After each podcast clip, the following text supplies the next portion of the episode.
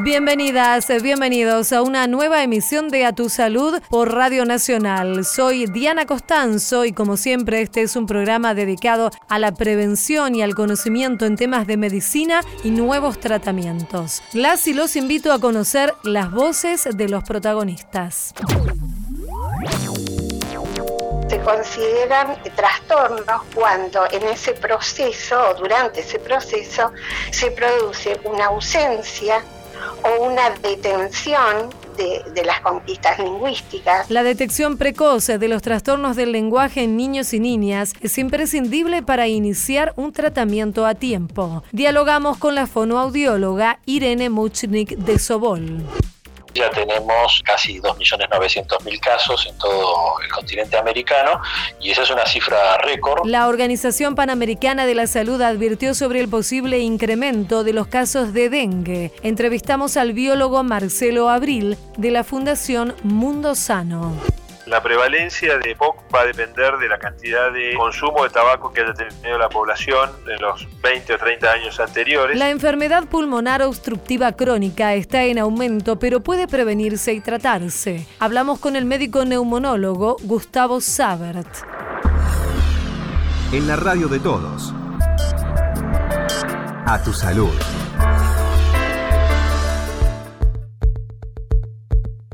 Es una problemática que se está extendiendo cada vez más entre los niños y las niñas y estamos hablando del desarrollo del lenguaje en la infancia. Lo que están recomendando los especialistas es estar muy atentos, muy atentas a las madres y padres porque puede haber ciertos trastornos que requieran de un tratamiento específico. Sobre este tema vamos a consultar aquí en Radio Nacional a Irene Muchnik de Sobol. Ella es fonoaudióloga y miembro del Comité de Familia y Salud Mental de la Sociedad Argentina de Pediatría. Ya le estamos saludando. Hola Irene, ¿cómo le va? Aquí Diana Costanzo en Radio Nacional. Muchas gracias por la convocatoria y su interés por el tema. Bueno, Irene, queríamos consultarle en principio y para que entendamos quienes no estamos exactamente en el tema, ¿a qué llaman ustedes los especialistas un trastorno del lenguaje en un niño o en una niña? Partiendo de que un niño desde que nace cursa un proceso muy laborioso de construcción y desarrollo del lenguaje que le posibilita en torno a los cuatro años y medio o cinco ser lo que los lingüistas llaman un hablante competente, es decir, puede participar en una situación de diálogo en, la cual construye adecuadamente sus, su discurso, sus enunciados, con coherencia, con consistencia, con pertinencia en cuanto a significación, que su dicción es correcta y entendible por cualquier otro hablante, que tiene una comprensión adecuada. A partir de ese perfil, que en realidad va teniendo como distintas etapas de desarrollo, se consideran trastornos cuando en ese proceso o durante ese proceso se produce una ausencia o una detención de, de las conquistas lingüísticas o una pérdida de eh, lo adquirido tanto puede ser de la comprensión del lenguaje como del uso, la producción del lenguaje. También se puede producir un retraso en el inicio o en las distintas etapas, digamos, los tiempos de progresión, ¿no? donde se hace muy dilatado, muy obstaculizado el desarrollo del lenguaje, o también puede haber distorsiones o desviaciones de ese proceso, o sea, niños o que no hablan en tiempo y forma, o que hablan poco, o que hablan eh, poco y con alteraciones, o que hablan eh, bastante, pero también con desviación. Claro. Por eso es bastante amplio el repertorio. Seguro, seguro. Ahora, Irene, hay cuestiones que, por ejemplo, están un tanto instaladas y que tal vez no, no son ciertas, sino que se trata de mitos, como por ejemplo esto de que los nenes tardan más en hablar que las nenas, que bueno, hay que darles tiempo porque algunos eh, tardan más en comenzar a hablar, pero que después eh, se largan, como dicen eh, los padres, con todo. ¿Ante qué síntomas usted recomienda como especialista estar alertas a los adultos y no demorar la consulta?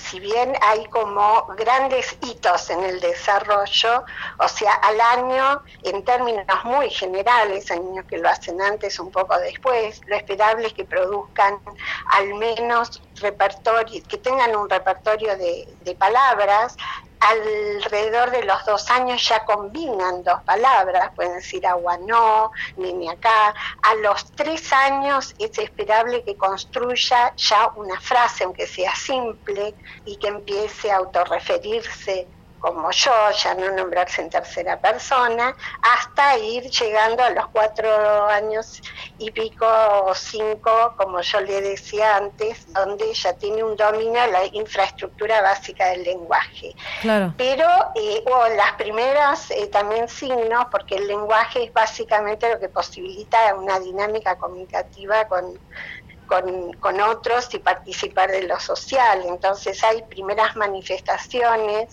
a veces muy severas, en cuanto a lo que es la comunicación a través de recursos por ahí muy primarios, como desde la mirada, la gestualidad, ¿no? que no son lingüísticos, son para verbales. Hay que estar muy atento primero a cómo va cursando la dinámica comunicativa y después, si en tiempo y forma no se presentan eh, las conquistas esperadas, es la oportunidad para para consultar. También en relación con lo que usted decía, sí, de estos mitos, que en verdad no son, porque si bien el lenguaje tiene un fundamento neurobiológico y estructura y funciones del sistema nervioso comprometidas, eh, que intervienen, que son fundamentales, que estén indemnes, hay un complejo para arte, fono articulatorio y el sistema auditivo tiene que estar indemne, no depende solo del fundamento orgánico, sino hay que tener muy en cuenta las experiencias que ese niño tenga de comunicación y de interlocución con los hablantes de su entorno, con quienes tiene este vínculos afectivos. El tema de el uso ya, digamos, muy extendido de, de las pantallas en sus diferentes formatos que los chicos tienen a su disposición, ¿esto puede generar un retraso en el desarrollo del lenguaje? Sí, totalmente, y le agradezco que traiga este tema, porque se han incrementado significativamente las consultas en torno a niños que presentan alteraciones en, la construcción y desarrollo del lenguaje y que entre los datos que los padres refieren son muchas horas y tiempo frente a estos dispositivos tecnológicos, que como todos son muy útiles, pero depende del uso o abuso ¿no? que se haga, porque el niño cuando está frente al, celular o, al iPad o cualquiera de estos dispositivos, en verdad está solo eh, y ahí no es posible una dinámica de diálogo que es como el fundamento del lenguaje. Mm. está pasivo, no hay interlocución, no se arma esta dinámica de hablar y de ser escuchado, va en detrimento de tiempos para jugar y de última está solo. Sí, está solo. y el lenguaje se necesita es una construcción con, otro. Claro. Por eso este, se ha incrementado considerablemente. Hay, hay niños que por carencia afectivo-emocionales tampoco acceden al lenguaje. ¿no? Claro, seguro. Es muy complejo, entra en muchos aspectos. Sin duda. Por eso es tan importante de, estar muy alerta y muy, muy, muy atentos. Queremos agradecerle este momento que nos ha dedicado aquí en Radio Nacional en el programa A Tu Salud, Irene Muchnik de Sobol, fonoaudióloga, miembro del Comité de Familia y Salud Mental de la Sociedad Argentina de Pediatría. Le mandamos un saludo, Irene, y estamos en contacto en cualquier momento. Muy amable. muchas gracias, a disposición. Adiós. Adiós. A tu salud, por la radio de todos.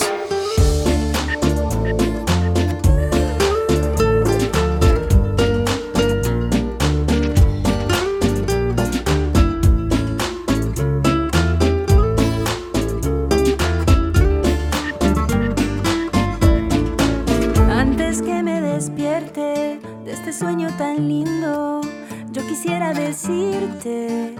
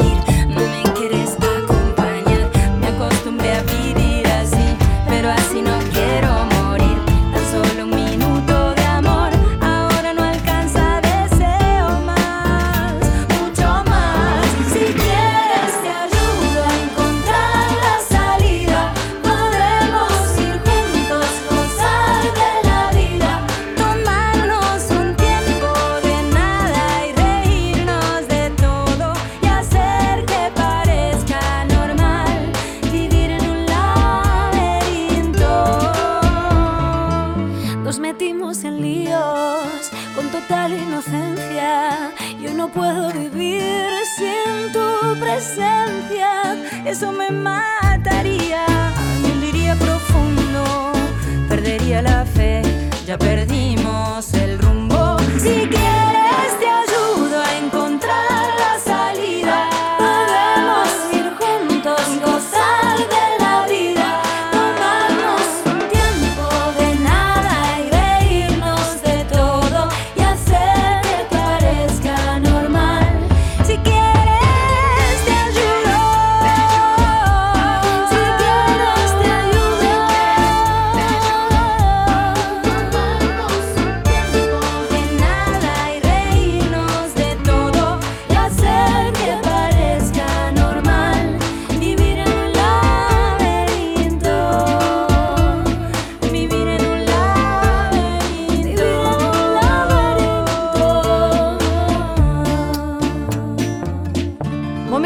música aquí en Radio Nacional. Marcela Morelo y Rosalén, La Salida. En la radio de todos. A tu salud.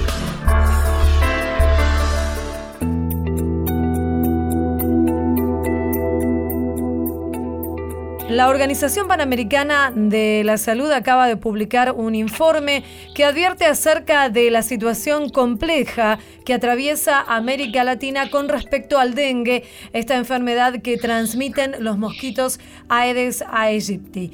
Y vamos a conversar aquí en Radio Nacional con el biólogo Marcelo Abril, él es el director ejecutivo de la Fundación Mundo Sano, esta ONG que se especializa justamente en el seguimiento de aquellas enfermedades llamadas ¿Cómo está Marcelo? Aquí Diana Costanzo. Muchas gracias por llamar. Esta situación entonces eh, ya eh, viene siendo compleja desde hace varios meses y esto ahora lo ha advertido la OPS. ¿Qué puede contarnos acerca de la situación del dengue, tanto en el continente como lo que se puede esperar en el país? Exactamente como vos lo mencionabas, la OPS lo que está haciendo es un llamado de atención, cumpliendo con su rol de, rector de temas de salud a nivel continental, señalando que el año 2019, que todavía desde luego está en curso, tiene más de un mes eh, por delante, está mostrando el mayor número de casos de dengue registrados en la historia.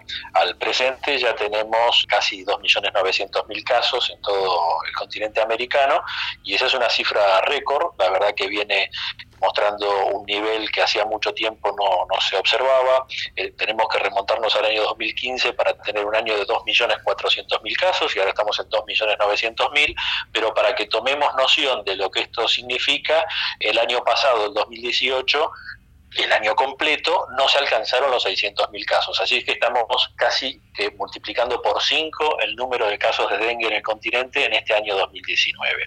Esto a nivel continental. A lo que nos toca a nosotros aquí en Argentina es una situación bastante particular, bastante especial, porque estamos en el extremo sur del continente, en un área subtropical, donde tenemos inviernos eh, que son marcados, tenemos descenso de temperaturas significativas, entonces aquí el dengue y todas las otras enfermedades transmitidas por mosquitos Aedes aegypti tienen una conducta estacional. Para nosotros, dengue, zika y chikungunya es un problema típico de la temporada de verano. Eh, según está reportando el grupo de estudios de mosquitos de la Universidad de Buenos Aires, ya comenzaron a circular Aedes aegypti según los registros que ellos tienen, al menos aquí en la ciudad de Buenos Aires. ¿Es temprano para que tengamos esta presencia de ejemplares o es lo que se espera en general para todos los años? Eh, no, nosotros tenemos monitoreo, particularmente de la Fundación Mundo Sano, eh, respecto de la presencia, la abundancia y la actividad de postura de huevos de mosquitos aedes en distintas localidades del país. Ajá. En forma directa hacemos monitoreo en Puerto Iguazú, en la provincia de Misiones, en Clorinda, en Formosa y en Tartagal, en Salta, que son tres localidades, digamos, centinela muy importantes.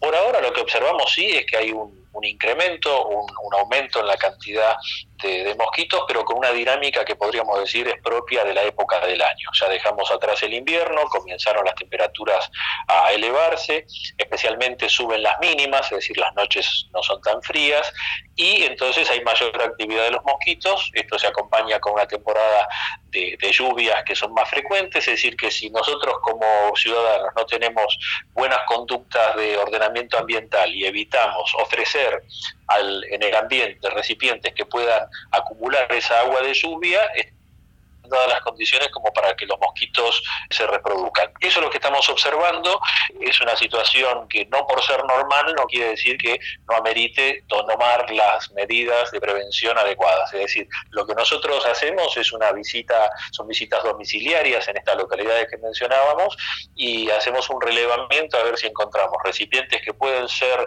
criaderos y efectivamente si tienen agua y si tienen agua si hay huevos o larvas. Y aproximadamente lo que tenemos como una referencia, y esto también en línea con lo que está eh, acordado a nivel internacional, eh, representa un riesgo inminente cuando tenemos más del 5% de las viviendas con criaderos productivos. Mm. Eh, estamos en, ese, en esos límites y, y lo que tenemos que pensar es que estamos empezando la temporada de verano, de hecho todavía no estamos en verano, así que es el momento donde tenemos que todos juntos actuar para evitar que esto se multiplique. Y Marcelo, ¿qué podemos eh, decir con respecto a esto? Hablábamos de la presencia del vector que es el mosquito, de la circulación viral en el país. Es muy importante la pregunta que me haces, Diana, porque cuando antes hablábamos del número de casos a nivel de todo el continente, tenemos que decir que de los 2 millones, casi 900 mil casos, 2 millones tuvieron lugar en Brasil. Y, cuando estamos hablando de Argentina y del riesgo que significa para nuestro país la circulación del virus, tenemos que ver qué sucede en los estados del sur de Brasil. Entonces, eh, un dato para, compartir es que entre agosto y noviembre de este año, es decir, en estos últimos 2-3 meses, en el estado de Paraná se registraron más de 1.200 casos de dengue. Eh, el estado de Paraná, en el sur de Brasil, también tiene una temporada más fría, no tanto como aquí, pero también se observa un invierno. Y sin embargo, ya tienen acumulados más de 1.200 casos de dengue. Y de estos 1.200 eh, casos, 140 y algo de casos, 144 casos, tuvieron lugar en la localidad de Foz de Iguazú, enfrente a Puerto Iguazú. Así que imagínate que la oferta de virus se está acercando, nosotros tenemos que estar muy, muy atentos a esta situación. Tenemos la ventaja de la ubicación geográfica como para ver de qué lado viene la circulación viral y qué serotipos. Como sabés que el dengue tiene, presenta cuatro serotipos, uno, dos, tres y cuatro. En este caso tenemos la particularidad en este año que además del, del serotipo 1 está circulando el serotipo 4 eh, especialmente en el área, como te decía, de Alto Paraná eh, e Itapuá, en, la zona de frontera con Misiones, y esto nos tiene que, poner en alerta de manera muy, muy importante. Mm. Otra, otra puerta de entrada del dengue es el noroeste, desde Bolivia y en ese caso nosotros tenemos por ahora una situación un poquito más tranquila de lo que observamos en el sur de Brasil, pero los datos están un poquito demorados. Sabemos que hasta hace algunas semanas eh, había algunos casos que se habían observado en, Cochabamba, un poquito más, más lejos de nuestra frontera, y, y recién muy, muy incipientemente un caso en Tarija más en el sur de Bolivia.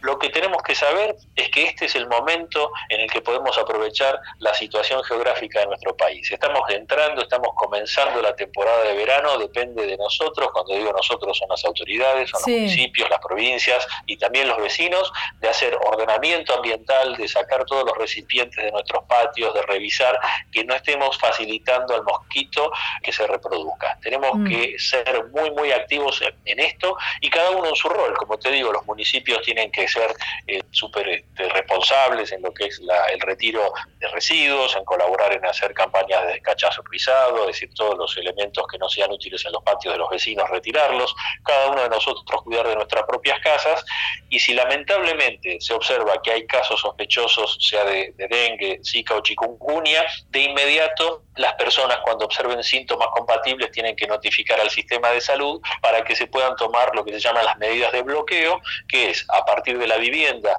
donde una persona presenta síntomas de dengue, eh, hacer una, una aplicación de químicos, un control de, con insecticidas para evitar que haya mosquitos que desde esa vivienda, en esa manzana y en las manzanas circundantes, haga la dispersión del virus entre los vecinos. Marcelo Abril, director ejecutivo de la Fundación Mundo Sano, como siempre, muy amable. Muchísimas gracias por atender a Radio Nacional. Un saludo. Muchas gracias, Diana, a ustedes. Gracias. Seguimos en A tu salud.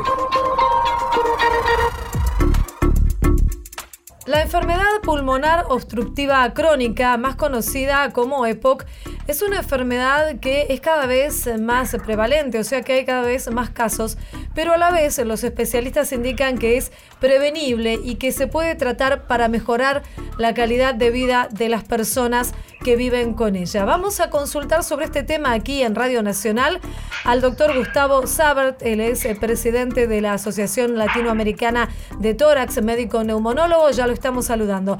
Hola Gustavo, aquí Diana Costanzo, ¿cómo le va? Es correcto lo que usted afirmó, que es una enfermedad muy frecuente y que es una enfermedad prevenible y que además es una enfermedad tratable. Hay un estudio que se realizó en la Argentina que todavía está en marcha, que es EPOCAR, que está dando datos y cifras exactas acerca de esta enfermedad, ¿cierto? Es cierto, el estudio de POCAR es el estudio de, prevalencia, significa la cantidad de casos que existen en una población realizado en la Argentina. Estos datos faltaban o teníamos estimaciones, pero este estudio se hizo junto con el Instituto de, eh, Investigación de Epidemiológica de Emilio Coni y fue eh, apropiado para dar los datos exactos de cuántos casos de POC existían en nuestro país y estima que es aproximadamente el 14% de la población mayor de 40 años de las ciudades investigadas, que corresponde, digamos, a la prevalencia del eh, país, o sea, 14%. 14%, suena una cifra alta para una enfermedad. Usted me dirá, ¿es esto así o, no? ¿Estamos dentro de parámetros eh, mundiales y, eh, digamos que, que se pueden prever? Mire, es una muy buena pregunta. La, prevalencia de POC va a depender de la cantidad de eh, consumo de tabaco que haya tenido la población en los 20 o 30 años anteriores, pero también de la exposición que hayan tenido a cocinar o calefaccionar las casas con estufas de baja calidad como ocurre en la zona andina. En concreto, los números, usted me preguntaba, la, la, prevalencia, la cantidad de casos que existen en el mundo se estima aproximadamente del 11,7%, o sea, el 12% de la población mundial, y los estudios realizados aquí en Latinoamérica, un estudio muy conocido que se llama el estudio Platino, estima que existe entre el 7,8, casi el 8%, y el 19% en toda Latinoamérica.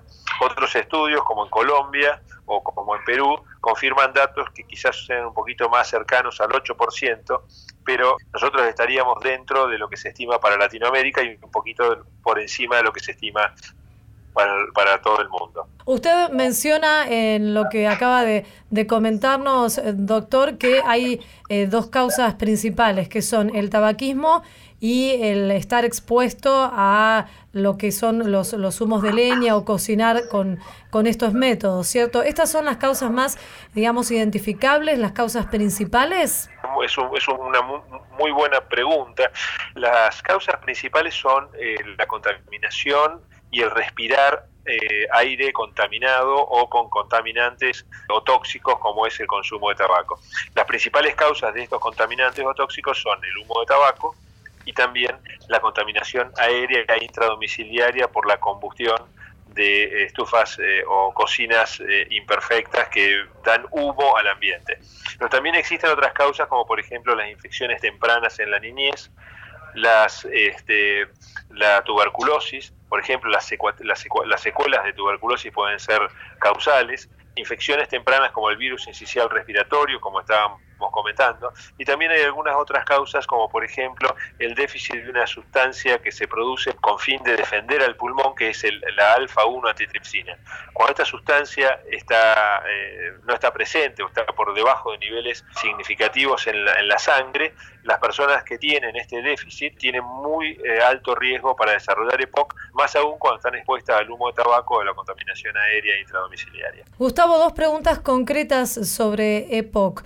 ¿Cómo se realiza el, diagnóstico y en todo caso si eh, aparecen algunos síntomas antes de que el diagnóstico se realice o es una de las enfermedades que llaman eh, silenciosas y además cuáles son las opciones eh, terapéuticas, los nuevos tratamientos que, existen para mejorar la calidad de vida de, las personas? Los pacientes que tienen esta predisposición y que además están expuestos a, al consumo de tabaco o a, la polución aérea intradomiciliaria o extradomiciliaria, suelen tener primero síntomas como puede ser tos, disnea y producción de catarro en forma crónica. Estos síntomas, cuando se presentan, y en particular cuando se presentan en las personas que tienen esta exposición, hay que hacer un estudio que es el diagnóstico, que es la espirometría. Con la espirometría, una relación entre dos valores de la espirometría, que si no alcanza un determinado este punto, que es el 70% del volumen respirado en el primer segundo contra lo que eh, sopla en la totalidad del paciente, se hace el diagnóstico de enfermedad pulmonar obstructiva crónica. El principal problema es que la espirometría no está disponible en todo el mundo, eh, eh, para todo el mundo tampoco, digamos, sino que debe ser hecha por personal que esté capacitado para hacerlo. Entonces, existen cuestionarios, existen eh, digamos, una serie de preguntas hechas sistemáticas que nos dicen qué pacientes están en mayor riesgo de padecer EPOC. ¿Y el tratamiento? Al tratamiento. Lo primero es evitar la exposición y lo segundo, hoy en día tenemos eh, avances muy importantes en terapia broncodilatadora de acción prolongada que hace que los pacientes no solamente se sientan mejor, tengan menos fatiga, tengan menos disnea, mejoren sus síntomas, disminuyan el riesgo de tener exacerbaciones, la cantidad de recursos que se usan en salud y también mejoren su calidad de vida y su capacidad de hacer ejercicio, que son datos importantísimos para los pacientes. Gustavo Saber, presidente de la Asociación Latinoamericana de Tórax, médico neumonólogo, muchísimas gracias por atendernos aquí en Radio Nacional. Le mandamos un saludo. Muchas gracias, Diana. Saludos a la audiencia. Muy amable, adiós. Esto fue A Tu Salud, un programa dedicado a los últimos avances en medicina, prevención y tratamientos. Hasta la próxima emisión.